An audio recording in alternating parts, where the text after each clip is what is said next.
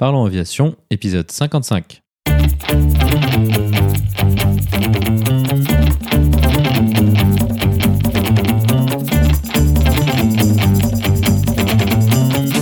Parlons aviation, le podcast où on parle de tout ce qui vole.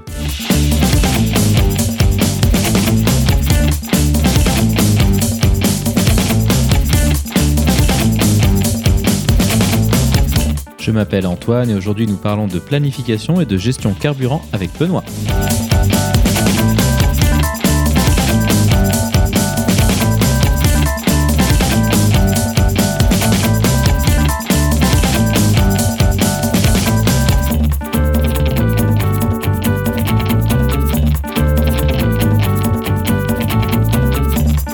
Nous proposerons également la vidéo de la semaine.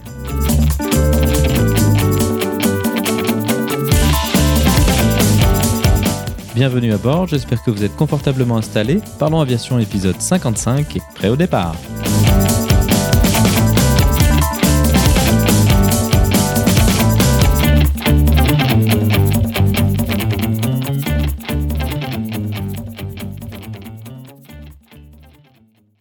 Bonjour et bienvenue dans le 55e épisode de ce podcast. Tout d'abord, je profite de ce premier épisode de l'année pour vous souhaiter une excellente année 2020. Je ne peux que vous souhaiter que tous vos projets se construisent, qu'ils soient aéronautiques ou pas. Cette semaine, Benoît est de retour avec moi pour parler d'un sujet qui constitue le quotidien de notre métier de pilote de ligne, la planification et la gestion du carburant. Pour ceux qui ont découvert ce podcast récemment, Benoît est un pilote de ligne sur Airbus A320 travaillant dans une compagnie aérienne dans un pays du Golfe. Il vient régulièrement discuter avec moi de sujets techniques et opérationnels autour de notre métier. Dans un premier temps, nous allons faire le point sur les exigences réglementaires d'un port carburant. Nous évoquerons les différents items obligatoires et discrétionnaires à prendre en compte. Nous parlerons également des différentes options qui s'offrent aux compagnies aériennes pour ajuster ce minimum réglementaire avec l'utilisation de méthodes statistiques. Ensuite, nous irons en détail sur l'implémentation pratique de tout cela. Nous comparerons nos expériences dans des cadres opérationnels assez différents. Benoît nous proposera également un exemple issu d'un vol qu'il a effectué récemment au-dessus de l'océan Indien. Nous proposerons aussi quelques situations qui nous sont arrivées et qui permettent d'illustrer ce sujet de la gestion carburant, mais aussi le quotidien de notre métier. Comme d'habitude, vous trouverez plus d'informations sur ce sujet évoqué pendant l'épisode dans la description. Vous la retrouverez à l'adresse parlonsaviation.com/55. Et maintenant, passons donc directement à notre discussion avec Benoît.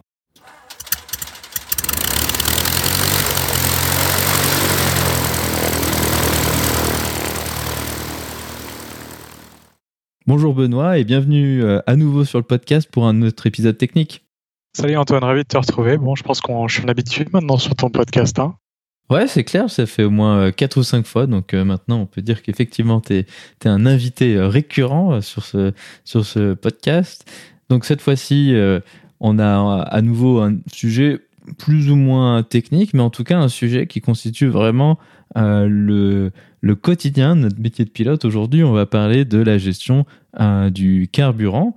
Donc c'est quelque chose d'un petit peu plus opérationnel que ce qu'on a discuté euh, jusqu'à maintenant, parce qu'on avait l'habitude de faire plutôt des, sujets techniques. Mais en tout cas, euh, la gestion du carburant, c'est vraiment un aspect quotidien à chaque vol, à chaque journée qu'on va voler. C'est quelque chose qu'on regarde, qu'on étudie, et puis c'est quelque chose qui peut être relativement simple, mais dès que ça se complique un peu, il y a plein, plein, plein d'implications, et donc c'est ce qu'on va discuter aujourd'hui.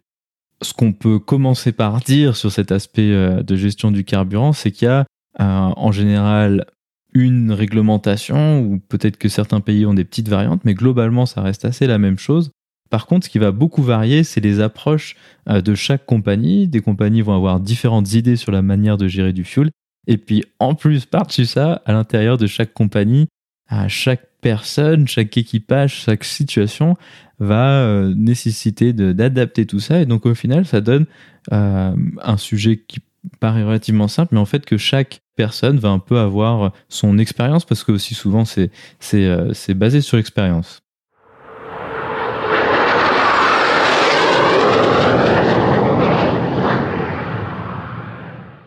Qu'on peut commencer par faire, c'est un peu regarder euh, ce que la réglementation nous impose, quel est le type de, choses, de situations, de cas de figure pour lesquels on, doit euh, emporter du, kérosène. Tout d'abord, probablement le plus logique, c'est ce qu'on appelle en français, donc on va essayer de ne pas trop se faire avoir sur les anglicismes aujourd'hui, mais on a, je peux annoncer tout de suite, ça va être un petit peu compliqué parce qu'on a l'habitude de, bosser sur ces sujets en anglais. Donc on va essayer de faire les deux euh, du, mieux qu'on y arrive. La première chose pour laquelle on, prend du, pétrole, évidemment, c'est pour euh, donc faire le vol. On appelle ça en français le délestage en route. En, anglais, c'est le trip fuel.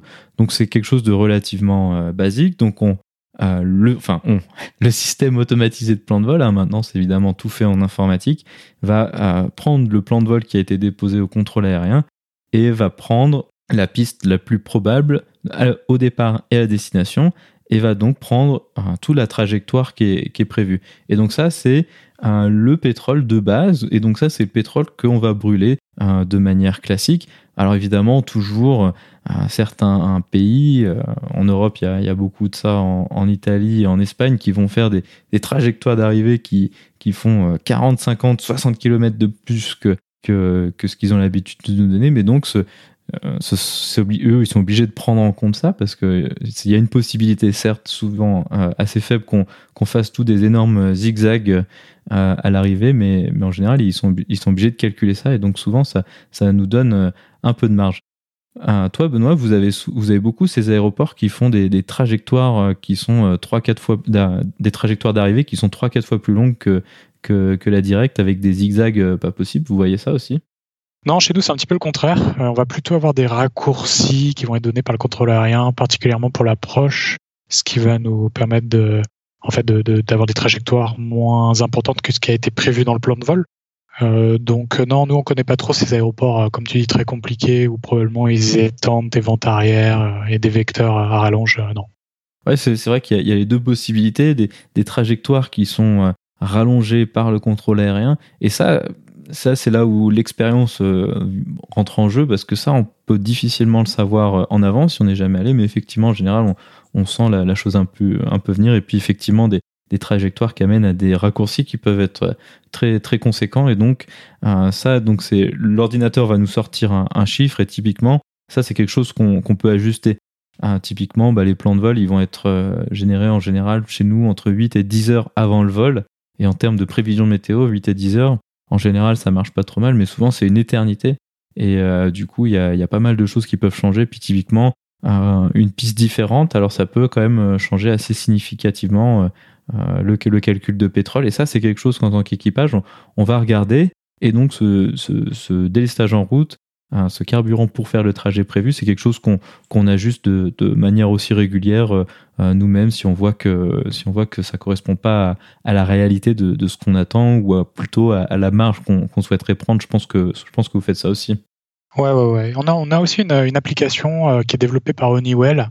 en fait, qui, qui, va, qui va te permettre d'afficher tous les vols qui ont été effectués par la compagnie vers une certaine destination. Et du coup, on peut suivre les trajectoires, on peut voir les trajectoires euh, du vol euh, de la journée d'hier, euh, d'il y a un mois, etc. Il y a des statistiques. Et ça nous permet de voir en fait si, les, si le, le contrôle aérien donne des, des, raccourcis ou si on va on s'attend à voler l'intégralité de la procédure. Donc des fois on s'y réfère quand on connaît pas trop le terrain, on regarde ce que les vols précédents ont fait et comme ça on peut déjà ajuster un petit peu le, carburant. Ah ça c'est super cool. Ah, je connaissais pas ce, type d'outil mais alors nous, on n'a pas du tout ça, on se repose vraiment uniquement sur, notre expérience et un peu notre, notre intuition, mais ça, c'est vrai, vrai que c'est un excellent outil, ça, c'est vraiment chouette. Donc voilà, ça c'était la, partie la plus intuitive, dirons-nous, du carburant qu'on doit emporter.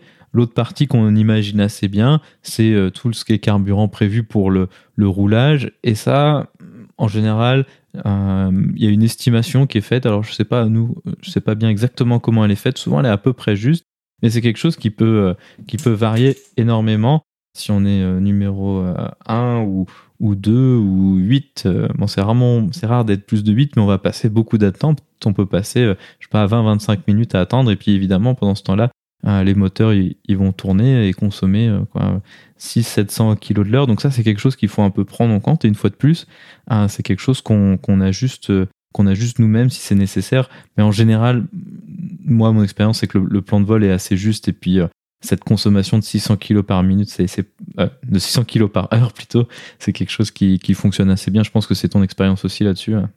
Ouais, c'est pareil. J'ai jamais pris de carburant. Euh, enfin, pour le taxi, en fait, j'ai toujours pris ce que le plan de vol nous donnait. Donc, nous, en, En théo, enfin en pratique, c'est très souvent 250 kg. après, si on est sur des aéroports ou c'est des, petits, des petits aéroports, on est aux environs de 160 kg par exemple. Et après, sur des aéroports où on s'attend à avoir de l'attente, le plan de vol va nous donner peut-être 400, 450 kg.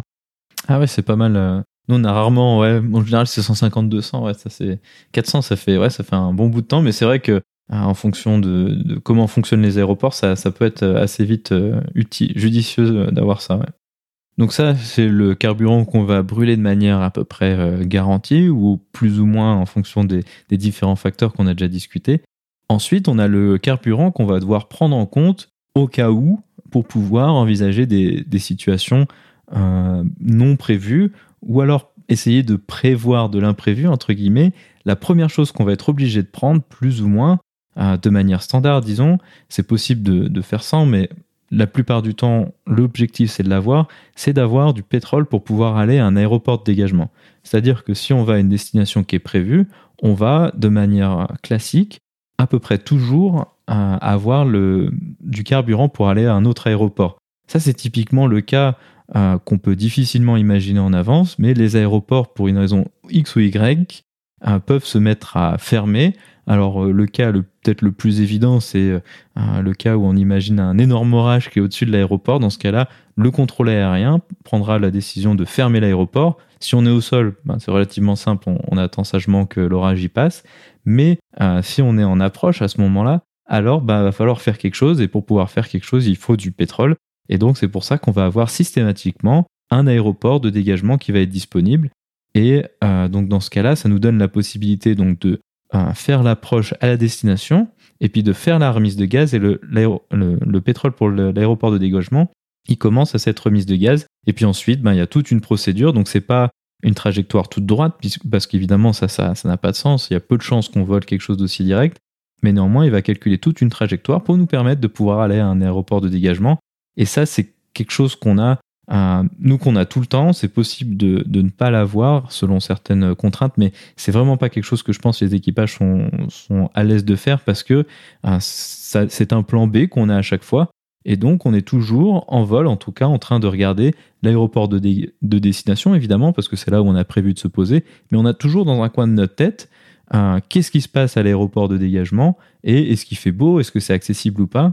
Et euh, non seulement on a un aéroport de dégagement, c'est le minimum obligatoire euh, dans la plupart des cas, mais aussi on va avoir sur le plan de vol trois autres aéroports de dégagement qui vont être listés. C'est-à-dire que si euh, la probabilité d'aller sur euh, cet aéroport de dégagement est élevée, alors peut-être que on va vouloir en prendre un ou deux autres parce que la problématique qui va assez vite se poser, c'est que un des meilleurs exemples là-dessus, c'est peut-être Barcelone, où il y a un Gérone au nord qui est un assez petit aéroport sans contrôle radar. Et donc, si Barcelone ça ferme, cet aéroport va se retrouver surchargé en deux secondes. Donc, le pétrole de l'aéroport de dégagement ne suffira pas. Donc, probablement, on va aller prendre des, un, aéroport de dégagement un petit peu plus loin pour avoir un plus de marge. Donc on, aura toujours la possibilité d'aller à celui qui est le plus proche, mais on s'ouvre des options, on a l'habitude de dire, en prenant plus de pétrole pour pouvoir aller plus loin. Je pense que vous avez euh, ce même type de fonctionnement.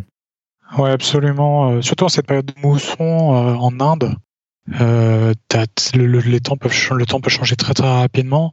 Et si tu prends qu'un seul alternate, et que tu, tu prends seulement cette alternate, s'il se retrouve également euh, sous les orages, euh, c'est un petit peu compliqué. Donc, comme tu dis, pour se donner plus d'options, on va peut-être aller chercher un alternate qui est beaucoup plus loin.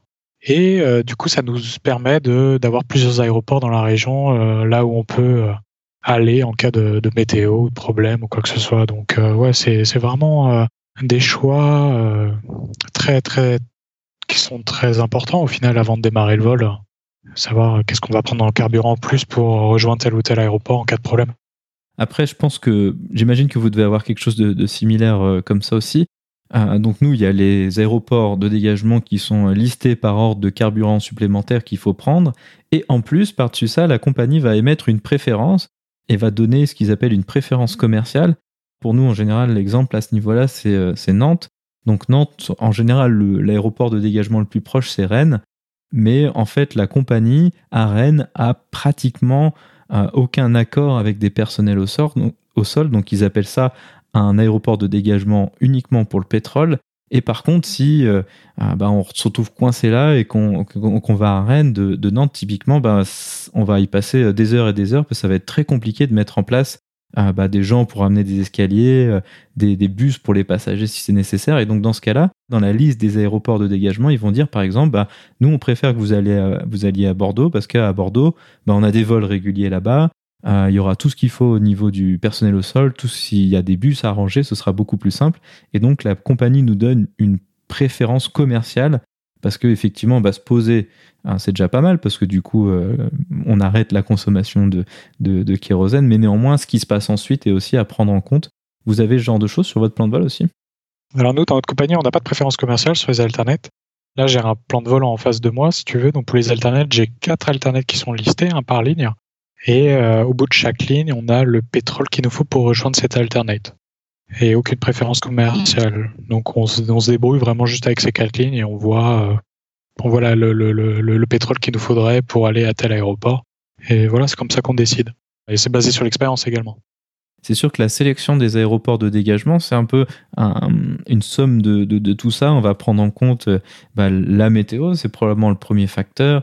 Ensuite, euh, ben, peut-être il y a des aéroports de dégagement qui vont être des aéroports euh, assez compliqués. Typiquement, c'est des, aéroports avec des approches non précises ou, des approches à vue et qui commencent à être tard ou qu'on n'est pas sûr de, de différentes choses au niveau technique de l'avion. Alors, on va pouvoir euh, réfléchir à tout ça et on va et l'expérience aussi. Si on sait, bah, si une des personnes de l'équipage a déjà fait un dégagement à, cet endroit-là et qu'on sait que bah là, on va y rester coincé 6 heures, alors peut-être qu'on prendra un autre, un autre aéroport où euh, la compagnie a beaucoup plus de, personnel et, et, de moyens, ce qui va nous permettre de, bah, de pas y passer 6 heures et d'essayer de, ramener les passagers plus tôt à la maison, même s'il sera évidemment euh, forcément en retard si, si, on, fait, euh, si on fait le déroutement, ça c'est sûr. Donc ça, c'est le premier item de fuel qu'on prend au cas où. Ensuite, on a ce qu'on appelle la réserve de route. Donc ça, c'est également du fuel qu'on prend au cas où. Et ça, c'est quelque chose qu'on prend, mais pour quelque chose qui est imprévu. C'est-à-dire, on accepte euh, la simple réalité qu'on ne peut pas tout prévoir, et donc la réglementation nous impose de prendre cette réserve de route.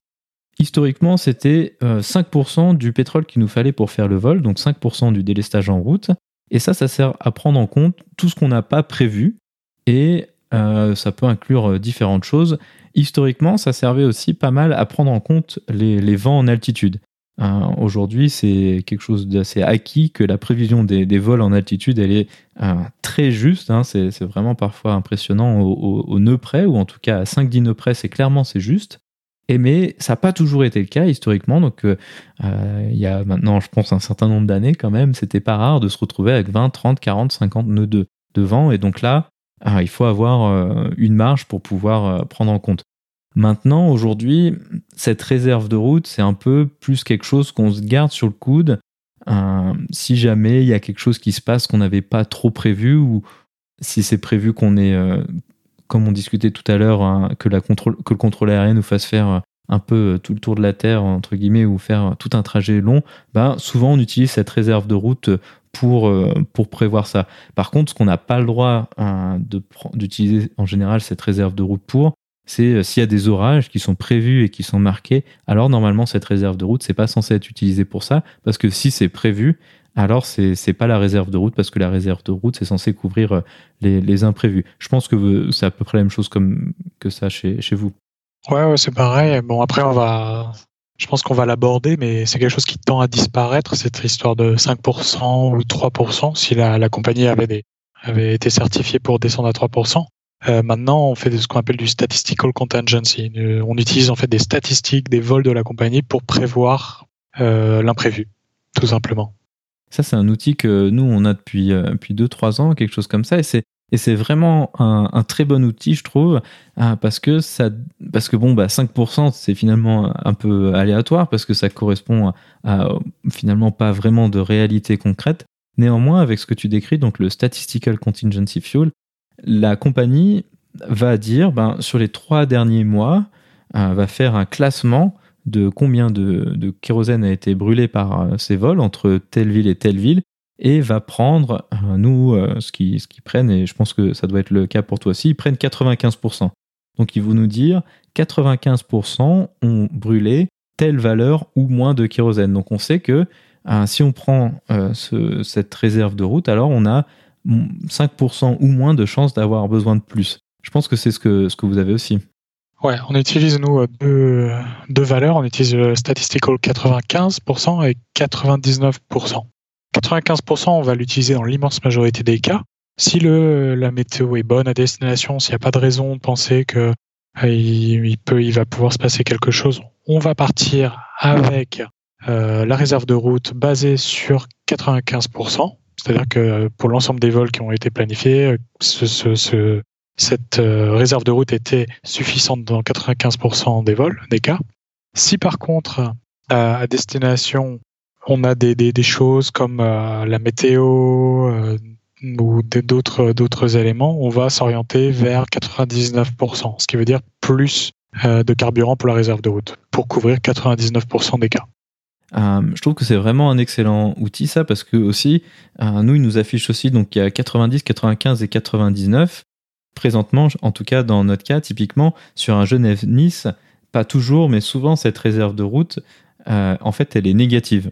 Donc évidemment, on est toujours obligé de prendre au moins 5 minutes, ça c'est le minimum réglementaire, mais on a régulièrement entre 0 et moins 40 kilos, et donc ça te donne déjà une assez bonne idée sur le fait que les trajectoires d'arrivée à Nice, en général, elles sont fortement raccourcies, puis c'est effectivement euh, la réalité. Donc ça te permet assez vite d'avoir une idée de ce qui va se passer à la destination en termes de, pétrole, mais aussi en termes de, temps de vol. Et puis à l'inverse, hein, nous, un des pires aéroports à ce niveau-là, c'est euh, Londres-Gatwick. Et à Londres-Gatwick, euh, on a des, des valeurs de, de, réserve de route qui sont largement supérieures aux 5%, et on arrive facilement à entre 600 euh, kilos, ce qui fait un quart d'heure en plus, 400 et 600 kilos parce que c'est un aéroport où euh, on a toujours de l'attente, on fait euh, des détours pas possibles et on est vite ralenti et vite descendu. Donc c'est ça. Je trouve que c'est une bonne idée. Ça permet assez bien de se donner une idée de, ce qui se passe sur ce vol de manière générale.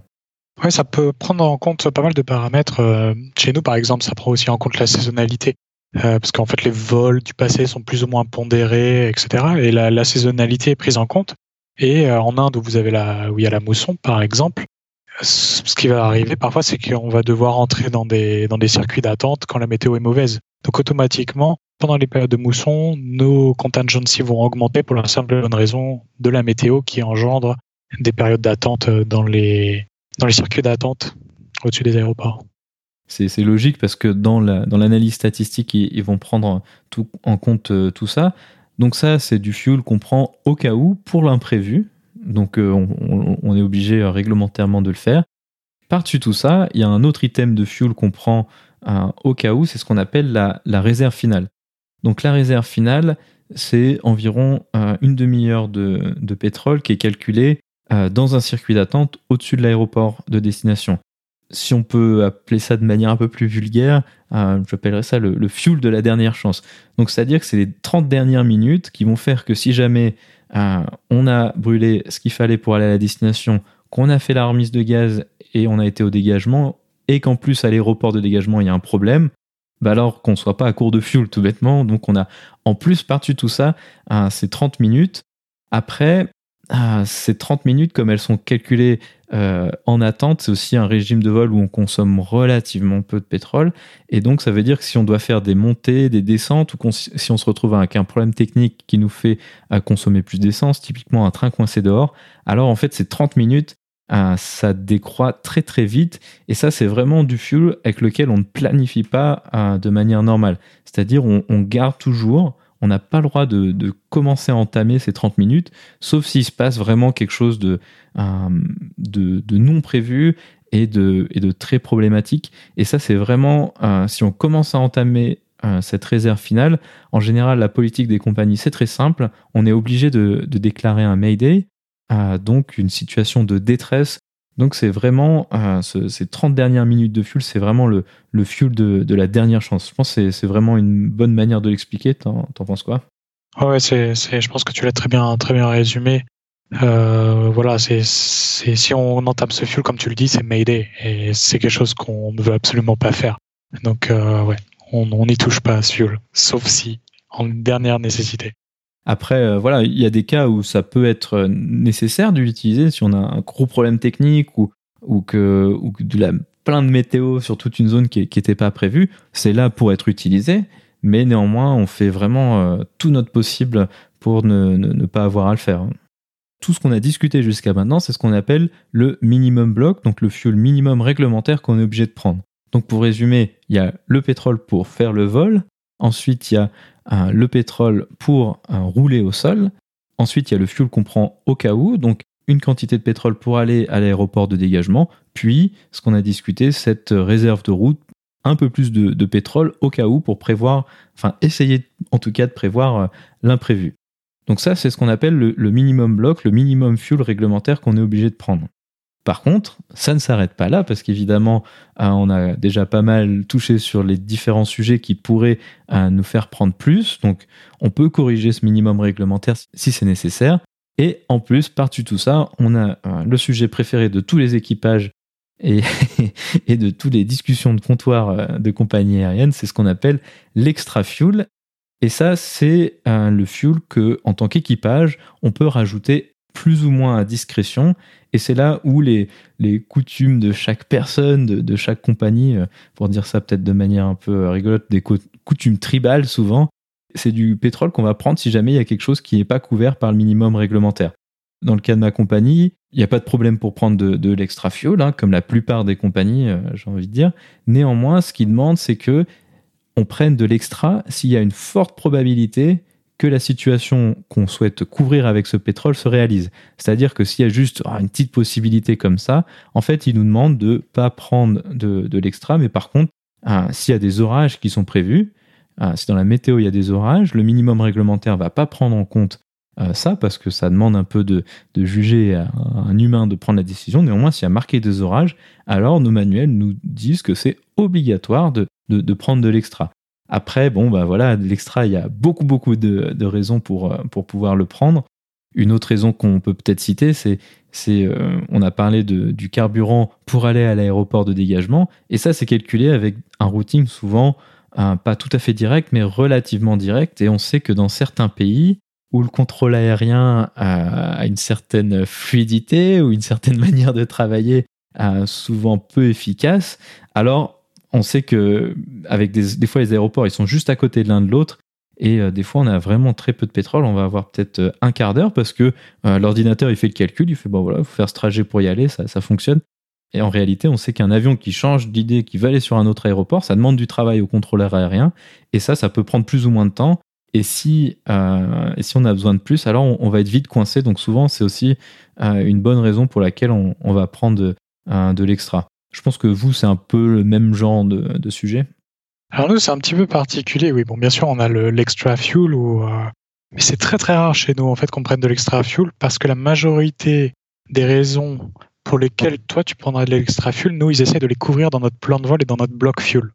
Donc on va se retrouver avec tout un tas de, de codes également euh, qui a été euh, mis en place par notre compagnie pour couvrir ces cas. Par exemple, si notre alternate est trop proche de notre destination, alors on a un code spécial qui est mis dans notre plan de vol pour couvrir, euh, pour ajouter un petit peu de carburant.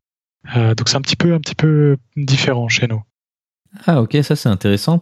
Mais du coup, euh, si je comprends bien, ça suppose qu'il y a un humain qui, euh, qui regarde vos plans de vol ou est-ce que c'est automatique sur le coup, pour le coup? Alors certaines choses sont automatiques. Euh, par exemple, si notre alternate est à moins de 100 nautiques, va, on va avoir du coup une masse forfaitaire de carburant qui va être mise par le système. Mais on a des interventions de l'humain dans notre plan de vol, en fait assez régulièrement. Par exemple, quand on part des pays du Golfe et qu'on se dirige vers l'Inde et qu'on fait des, traversées océaniques, euh, très souvent, le plan de vol qui est donné par la compagnie de contrôle aérien avec un niveau de vol, eh bien, finalement, ce niveau de vol, c'est assez rare qu'on l'ait.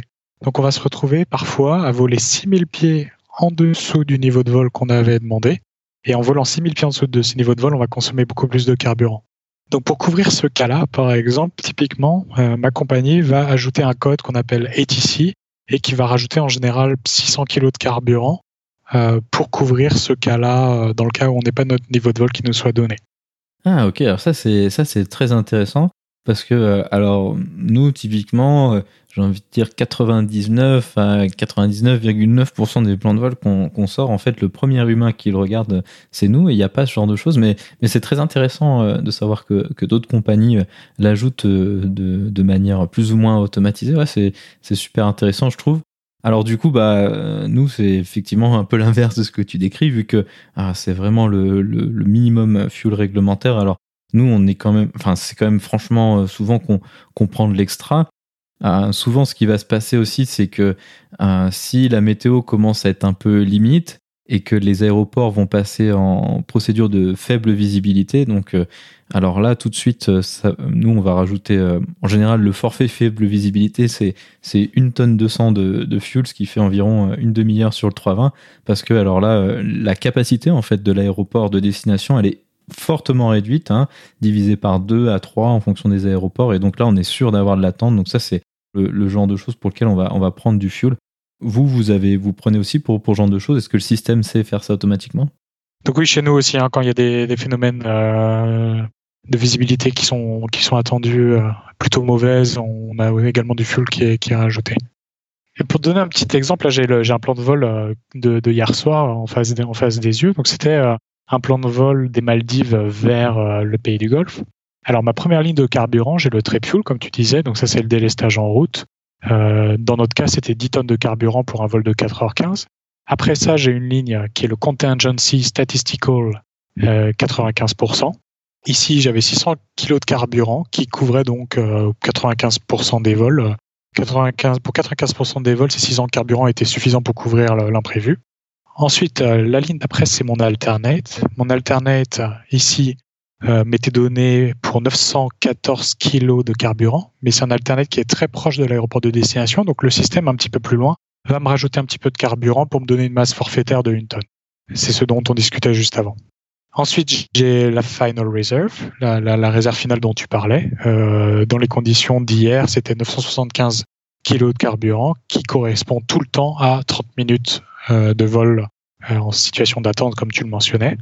Une dernière ligne, ETOPS, parce que hier notre, notre vol c'était de l'ETOPS. Euh, dans certains cas, on va devoir rajouter du carburant pour les vols ETOPS. Les vols ETOPS, ce sont des vols qui sont au-dessus de l'océan pendant des très longues durées. Et au cas où il vous arrive un gros pépin lors de cette traversée, il faut que vous soyez capable de rejoindre un aéroport euh, donné, euh, parfois situé dans notre cas à maximum deux heures de vol. Donc si jamais au point le plus critique de votre route, le plan, enfin le système arrive à la conclusion que vous n'êtes pas capable de rejoindre cet aéroport, et ben du coup du, du, carburant va être rajouté sous le sigle ETOPS pour justement pouvoir couvrir euh, ce cas de figure euh, présent. Ensuite, on a du weather, euh, du, du carburant pour la météo en route qui nous avait été rajouté, car hier soir on est passé on est passé très très proche du cyclone Ayar dans l'océan Indien. Donc là, c'est 400, 400 kg de carburant qui nous ont été rajoutés, 10 minutes de vol qui nous ont permis de faire des détours à droite à gauche pour éviter les différentes cellules orageuses. Euh, et voilà, on a également le taxi fuel et euh, avec ça, on arrive au bloc fuel euh, total 13 tonnes 300 hier. Et du coup, est-ce que vous avez pris de l'extra par-dessus tout ça? Alors non, on n'a pas pris d'extra. On est passé à moins de 100 km euh, de l'œil du cyclone. Euh, on s'est longtemps posé la question avec le capitaine est-ce que est-ce qu'il faut qu'on prenne un petit peu d'extra par rapport à ça ou pas? Et euh, on s'est dit que du fait des 400 kilos qui nous ont été donnés pour la météo et qu'on avait également notre contingency de 600 kilos, on a jugé qu'on avait assez pour éviter les orages et euh, hier, on s'est posé avec, je sais plus, euh, avec euh, beaucoup de carburant dans les réservoirs. Donc notre choix était judicieux de ne pas rajouter d'extra. Effectivement, ça c'est toujours un, débat. Il y, a, pas mal de, philosophie. Alors maintenant, quel est le problème de, prendre de, l'extra fuel? Alors déjà, le premier problème, c'est que bah, surtout sur un vol aussi long que ce que tu décris, Ça coûte du pétrole d'emporter du pétrole. Ce que je veux dire, c'est-à-dire que hein, si on rajoute une tonne sur l'avion, bah, il va surconsommer. Donc ça veut dire que si on rajoute une tonne de pétrole, alors peut-être qu'à l'arrivée, hein, on n'aura que, que 800. Et donc ça, euh, c'est problématique d'une part parce que bah, ça coûte euh, du pétrole de transporter, puis ça c'est pas quelque chose que les compagnies euh, ont trop trop envie de payer, mais s'il faut, ok. Et puis euh, après, ça pose aussi plein de problèmes au niveau du, euh, du, poids de l'avion. Ça peut être aussi, euh, aussi limitatif. Tiens, je peux te donner un exemple. Toujours en parlant de ce plan de vol là, je, regarde hier, si on augmentait notre masse d'une tonne, eh bien, ça nous ferait surconsommer 100 kilos. En fait, on surconsommerait 100 kilos de carburant par tonne supplémentaire transportée. Exactement. Alors ça, c'est intéressant. C'est un des aspects. Je pense que ça doit être euh, sur votre euh, plan de vol. Alors en tout cas, nous, ça l'est. En général, il y a tous les infos qu'on a discutées jusqu'à maintenant. Et puis en bas, il va y avoir des petites notes qui vont dire, ben, si on prend une tonne de plus, ça coûte, ben, comme dans ton cas, 100 kilos, tu as dit. Et en général, euh, nous, on a aussi bah, 2 tonnes. Si on prend 2 tonnes de plus, combien ça coûte? Et puis, en plus de tout ça, on va avoir, si on a un niveau de croisière 2000 pieds plus bas, ça coûte euh, tant de pétrole en plus, 4 et 6000. Je pense que vous avez ça aussi. Ouais, ouais, exactement. On a un petit tableau avec, euh, avec ces choses-là. Ça prend également la vitesse. Si jamais on va on réduit notre vitesse, combien est-ce qu'on peut espérer en économie de carburant, combien on peut espérer économiser en réduisant notre vitesse. Donc ouais, tout, tout, tout, comme chez toi, on a, on a ce petit tableau.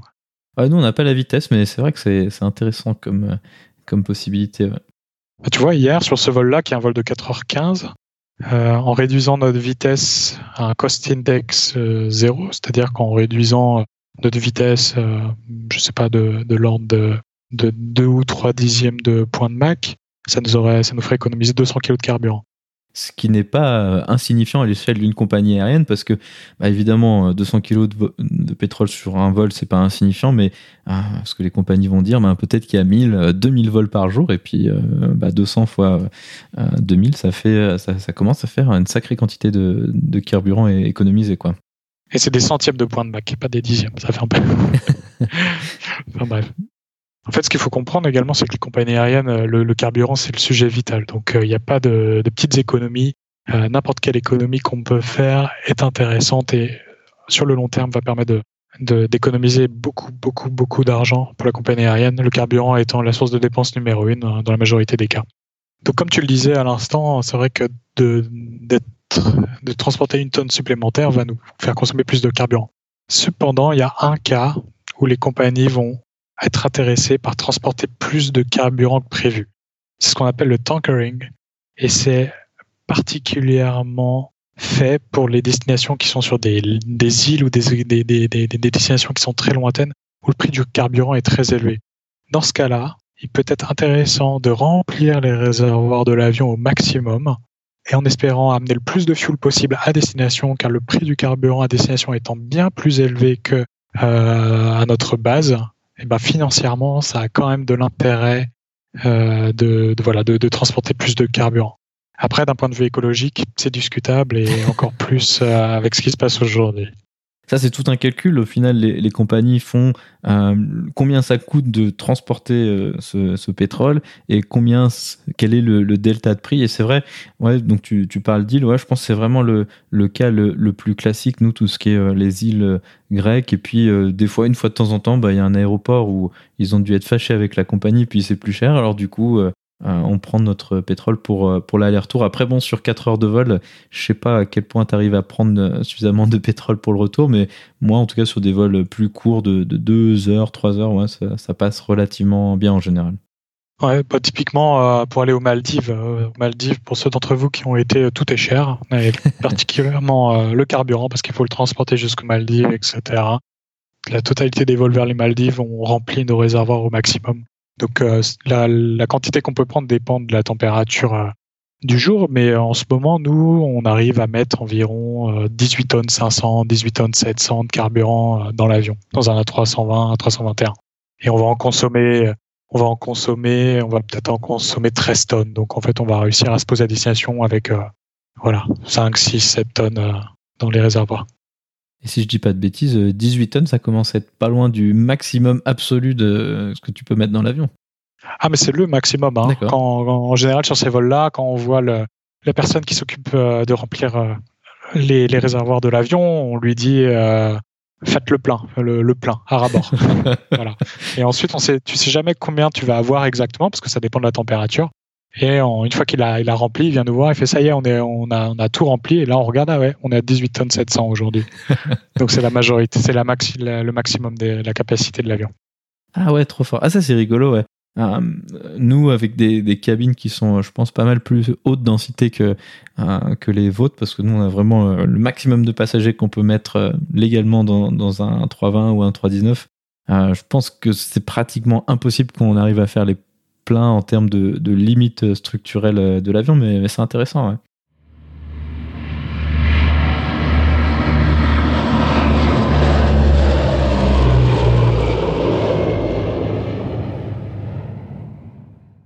Donc voilà, donc on a parlé un peu de tous ces aspects réglementaires.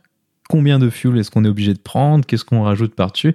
Maintenant, on peut faire euh, peut-être un ou deux, euh, quelques petits cas de, figures, euh, de, situations qui, qui nous sommes arrivés ou qui ont pu, dont on a entendu parler et qui permettent un peu d'illustrer la, gestion de tout ça. le premier exemple, c'est un exemple qui est assez, assez connu en Europe et qui est l'exemple de, de la TMA de Londres. Donc Londres, bon, euh, je pense à peu près tout le monde voit où c'est. Puis en fait, c'est euh, une ville où il y a énormément d'aéroports euh, tout autour. Donc bah, le plus connu, c'est Heathrow. Après, il y a Londres City, il y a, il y a Gatwick, il y a Stansted, il y a Southend, il y a, il y a Luton et, tout ça. Donc il y a tout plein d'aéroports un peu partout, ce qui fait que ce sont des espaces aériens qui sont ultra surchargés et en plus, donc l'espace aérien est surchargé, mais chacun de ces aéroports est quasiment totalement surchargé avec typiquement Londres Heathrow il est planifié à 99% de sa capacité nominale. Donc le problème avec tout ça, c'est si euh, un de ces aéroports ferme, ce qui a été le cas avec euh, Londres Gatwick, euh, il n'y a pas très longtemps avec ces histoires de drones. Donc c'est un énorme aéroport avec des dizaines et des dizaines de mouvements à l'heure et des centaines par jour. Et donc ils ont vu un drone, il y a eu une réaction peut-être un petit peu excessive avec le, le, retour, avec le recul maintenant, et donc ils ont fermé l'aéroport. Donc le problème avec ces aéroports ah, qui ont énormément de, trafic, c'est que à n'importe quel instant de la journée, il y a entre 20 et 30 avions qui, sont euh, à destination de cet aéroport. Donc ça veut dire que instantanément, quand l'aéroport y ferme, euh, il y a 30 avions qui doivent trouver de la place pour aller ailleurs. Et donc, comme on a dit, euh, tous les autres aéroports, ils sont, aussi surchargés. Hein. Typiquement, Gatwick, Heathrow, c'est pas très loin. Eh ben, Heathrow, ils acceptent aucun avion en dégagement sans un Mayday. Donc, euh, bah, le but, c'est quand même d'éviter le Mayday. Et, et donc, Heathrow est pas vraiment disponible. Londres City, c'est un aéroport ultra particulier où il faut des avions qui soient équipés de manière très spécifique parce que la, la poche elle est très pentue. Donc, encore un aéroport de moins. Et puis après, bah, euh, Stansted, c'est une énorme base Ryanair. Donc tout de suite, ce qui va se passer, c'est qu'en fait, euh, le pétrole qui a été calculé pour l'ordinateur, le, pétrole de dégagement, en fait, c'est une figure qui, dans ce cas-là, n'a plus de sens parce qu'en fait, bah, quand on est numéro 10 pour l'aéroport de dégagement, euh, bah, on va devoir consommer beaucoup plus. Et comme on a dit tout à l'heure, bah, on a le pétrole pour le roulage, ça on l'a mangé, le pétrole pour l'enroute, ça on l'a mangé. Si l'aéroport, le, pétrole de dégagement, il ne suffit plus, alors on est dans la réserve finale. Donc euh, si euh, ça, ah bon, il y a la réserve de route, mais quand on est numéro 10, ça risque de pas suffire. Donc très rapidement, ces aéroports dans ces zones ultra denses, ça devient très compliqué. Et donc on est toujours très précautionneux par rapport à ça, parce que évidemment, bah, le Mayday, c'est quelque chose qu'on souhaite éviter pour des raisons évidentes. Londres Gatwick, c'est un aéroport où nous, on va facilement prendre une dizaine de minutes en plus, donc 400 kilos, juste au cas où, quoi, juste pour avoir de la marge, parce que ben, euh, s'ils ferment l'aéroport dès qu'il y a un drone, ou, ou même il n'y a pas que les drones évidemment, il y a eu une fois où il y a un, Air Canada qui a, euh, qui a explosé un pneu sur la piste, c'est fini, l'aéroport il ferme, et là c'est tout de suite, euh, tout de suite un peu, un peu la, catastrophe, ou presque, parce qu'on se retrouve vite à, court d'options.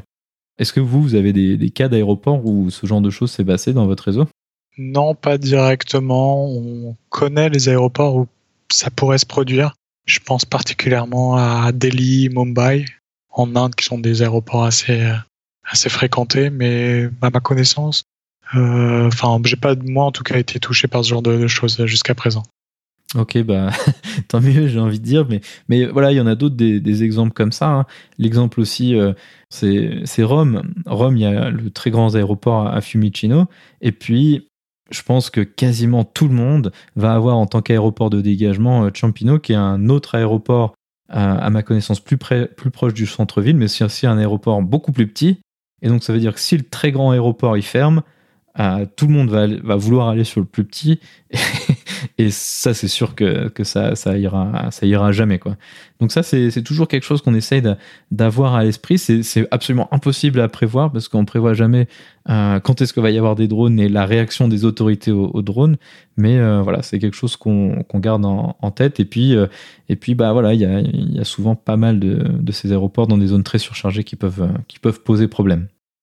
Un autre exemple, donc euh, toujours une fois euh, quelque chose qui, euh, ça, ça par contre, ça, m'est arrivé assez récemment. Donc on, c'était un, jour où il faisait vraiment juste giga beau, il n'y avait pas un nuage dans le ciel et tout, c'était vraiment des super conditions pour voler. Et donc on rentrait sur Genève donc un, beau soir, et puis donc on, rentrait de, du Portugal, et là vers Toulouse, le, le contrôle aérien nous annonce il y a un avion qui a déclaré un Mayday à Genève, la piste elle est fermée, on dit bon, ok, très bien. Alors évidemment, on avait le, carburant minimum réglementaire euh, nécessaire parce que quand il fait beau, il n'y a pas de raison de prendre de l'extra. Et euh, ensuite, là, on est un peu coincé. Donc la première chose qu'on peut faire, c'est ce que tu décrivais Benoît tout à l'heure, on, ralentit, comme ça on, crée du pétrole, entre guillemets. Euh, en tout cas, si on n'en crée pas, mais on, on, réduit notre consommation, ce qui va nous donner plus de marge. Et après, on va avoir une option qu'on utilise pas de manière très régulière, mais qu'on peut utiliser, donc on a dit tout à l'heure qu'on avait du pétrole pour aller à l'aéroport de dégagement.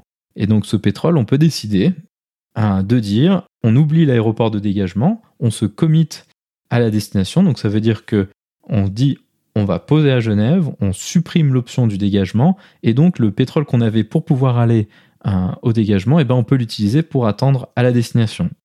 Néanmoins, c'est quand même quelque chose qu'on ne peut pas faire dans n'importe quelle circonstance, et dans ce cas-là, les contrôleurs bordelais n'avaient pas l'info parce que bah, l'avion il est en Mayday et puis ben, tant que la situation ne s'est pas résolue, personne ne sait bien comment ça va se finir. On a besoin de ce qu'on appelle une HAP, une heure d'approche prévue, ou en anglais une Estimated Approach Time. Donc ça veut dire que s'ils nous disent l'aéroport, euh, on ne sait pas quand est-ce qu'il va rouvrir, alors évidemment on n'a pas le droit de faire ça. Si euh, on ne sait pas euh, qu'on va pouvoir raisonnablement poser, alors on n'a pas le droit de ce comité. Donc ça veut dire que on n'a pas le droit d'utiliser ce, pétrole de l'aéroport de dégagement pour attendre à la destination. Ça veut dire que si on arrive à la destination, on a la réserve de route. Potentiellement, c'était juste 10 minutes. Ça veut dire qu'on a 10 minutes à attendre au-dessus de la destination. Et si, si on n'a pas d'heure d'approche prévue, alors on est obligé automatiquement euh, d'aller à l'aéroport de dégagement. Dans notre cas, c'était euh, c'était Lyon. Est-ce que vous, ça vous arrive de, vous comiter ce, genre de situation, c'est commun chez vous? Alors, euh, chez nous aussi, le commit to land, c'est autorisé, c'est extrêmement réglementé. On, doit, on, doit, on a un certain nombre de conditions qu'on doit remplir pour pouvoir faire ce genre de choses-là. Euh, de tête, moi, ça a dû m'arriver deux fois. Et l'une d'entre elles, euh, c'était avec des conditions météo qui étaient vraiment super, très très bonnes conditions météo. au départ comme à destination, malheureusement, le niveau de vol qu'on a obtenu, notre niveau de croisière, n'était pas celui qu'on attendait. Euh, s'est retrouvé, euh, on s'est retrouvé bien plus bas que ce qu'on avait prévu. Et c'était un vol qui était assez long, donc on s'est retrouvé à quand même euh, brûler une quantité de pétrole supérieure à ce qu'on avait prévu. Et on était parti avec le strict minimum. Donc, euh, connaissant les conditions météo à destination, que notre aéroport de destination c'est deux pistes indépendantes et que tout était tout était vraiment top. Et ben voilà, c'est typiquement un cas où on va faire commit to land, où on va annuler notre alternate et on va utiliser ce, carburant, le carburant de notre alternate, voilà, pour nous, euh, pour augmenter notre marge à destination parce qu'on sait qu'on n'ira pas autre part. Nous aussi, c'est assez rare, mais c'est vrai que bon, bah, s'il faut le faire, il faut le faire. Et là, dans le cas présent, bah, nous, on était prêts à le faire, euh, mais euh, tant que l'avion en Mayday, on ne savait pas ce qui, ce qui allait se passer, alors bah, on n'avait juste pas le droit de le faire. Et puis finalement, c'est assez logique. Donc la première chose qu'on a commencé à faire, c'est qu'on a ralenti. De toute façon, les contrôleurs aériens nous ont euh, euh, largement incité à le faire pour d'excellentes raisons. Et puis, euh, ils ont décidé de nous mettre dans un circuit d'attente à peu près à mi-chemin entre Genève et Lyon. Lyon étant notre aéroport de dégagement préféré dans la région. On a commencé aussi à se poser la question, si Genève ferme, qu'il y a déjà des avions qui attendent, ah, il est possible que Lyon soit débordé. Lyon, c'est quand même un assez gros aéroport, mais quand même, vu le nombre d'avions qu'il y avait ce soir-là, c'était possible. On a vite vu que Bâle, euh, ça nous permet d'attendre quelque chose comme 3-4 minutes. Donc, on n'a pas trop euh, préféré euh, partir sur cette solution-là parce que bah, 3-4 minutes d'attente, c'était sûr qu'on allait devoir aller à Bâle. Du coup, ils nous ont fait faire un circuit d'attente. L'avantage de faire le circuit d'attente, c'est que on est pile poil entre les deux et le fuel qu'il nous faut pour poser à Genève et le fuel qu'il nous faut pour poser à Lyon, c'est euh, plus faible que la réserve de, dégagement. Donc grosso modo, en se mettant là, on a réussi à se créer quasiment 35 minutes d'attente. Au début, initialement, on avait euh, juste les 10 minutes de, la réserve de route, et puis en se committant non pas à un aéroport, mais aux deux, alors on a réussi à, se créer une situation où on pouvait attendre 30-35 minutes, ce qui est tout de suite beaucoup plus confortable. Au final, ce qui s'est passé, ben voilà, l'avion qui était en Mayday a été un, C-Series, enfin je devrais dire maintenant un Airbus A220 de, de Swiss qui avait eu un problème moteur, euh, comme euh, pas mal d'entre eux récemment, hélas. Et euh, du coup, en fait, eux, ils ont posé, ils ont dégagé de la piste.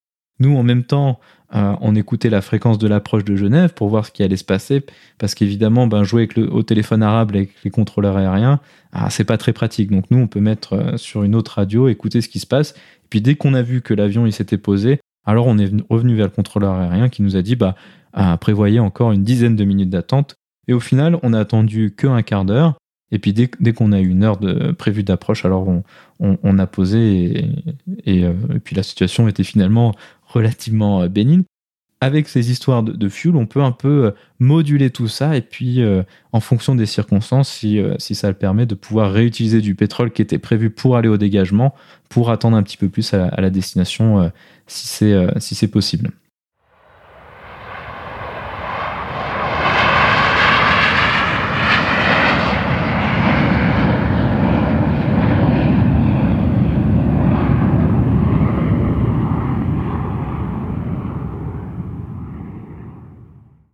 Donc voilà, donc on a un peu fait le tour de euh, qu'est-ce qu'on est obligé de prendre, quelles sont un peu les, coutumes euh, tribales euh, de certaines compagnies, qu'est-ce que les, pilotes ont l'habitude de faire, puis deux, trois petites situations où ce, ce, cadre réglementaire peut être un peu modelé pour s'adapter à, la situation. Après, finalement, la réglementation, ça se pose euh, surtout au sol. Puis après, une fois qu'on est en l'air, euh, comme accessoirement beaucoup de choses, une fois qu'on est en l'air, alors on est plus euh, libre de pouvoir envisager différentes choses et puis d'évaluer, de réévaluer la situation pour pouvoir s'adapter aux, aux, circonstances. Tout ce qu'on a discuté là, ben, ça va dépendre fortement de, du type d'opération et de compagnie aérienne. L'exemple un peu typique de ça, c'est l'aviation d'affaires, où eux ont l'habitude de, euh, voler avec euh, beaucoup de pétrole, alors qu'effectivement, les compagnies euh, régulières, telles que celles pour lesquelles on vole, vont plus avoir l'habitude de, faire plus attention, parce qu'évidemment, les, circonstances économiques et les, les clients et ce genre de choses sont, vraiment complètement différentes.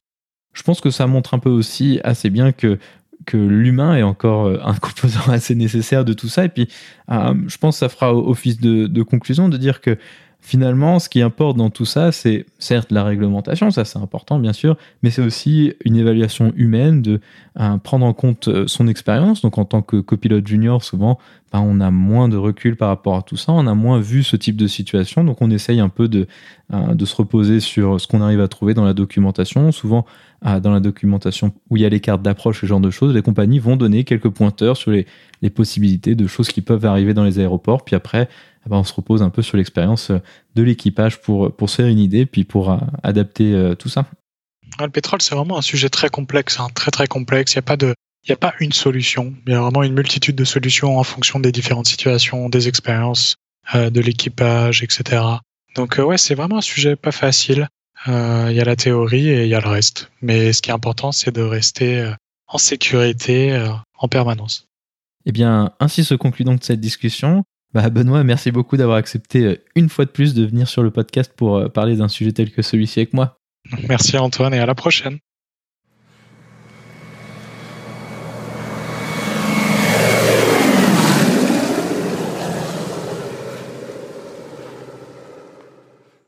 La vidéo de la semaine est une vidéo proposée par la chaîne YouTube Wendover Productions. Elle reprend en partie le sujet de la gestion carburant que nous venons de discuter. Elle s'intéresse plus précisément au sujet des vols ultra long courriers approchant voire même dépassant la barre des 20 heures de vol sans escale. La discussion couvre entre autres les problématiques liées à ces vols au niveau du carburant. En effet, comme nous venons de discuter, l'emport de carburant génère une surconsommation non négligeable. Sur des vols sur A320, cette problématique est relativement peu importante, néanmoins sur d'aussi longs vols, le coût du transport du carburant devient un réel problème.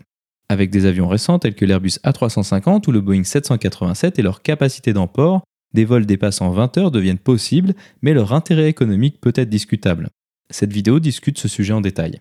Comme d'habitude, vous trouverez le lien vers la vidéo dans la description ou en allant sur le lien parlonsaviation.com slash vidéo 55 sans accent sur le E de vidéo.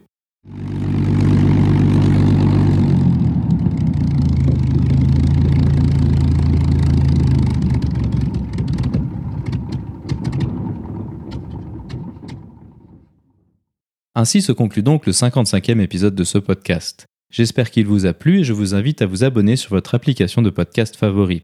Également, n'hésitez pas à laisser un avis 5 étoiles sur iTunes, ce qui permettra à d'autres personnes de découvrir ce podcast. Je tiens à remercier Benoît d'avoir accepté une fois de plus de venir discuter avec moi d'un sujet opérationnel. La description de cet épisode est disponible sur notre site web parlonsaviation.com/55. Si vous avez des questions, des remarques ou des suggestions, n'hésitez pas à nous contacter sur contact@parlonsaviation.com. Si vous voulez recevoir des notifications lors de la sortie des nouveaux épisodes, vous pouvez vous inscrire à la newsletter dans la barre latérale droite de notre site parlonsaviation.com. Vous pouvez également nous suivre sur Twitter, sur parlonsaviation et sur Facebook. En vous souhaitant des vols nombreux, je vous remercie d'avoir écouté ce 55e épisode de Parlons Aviation.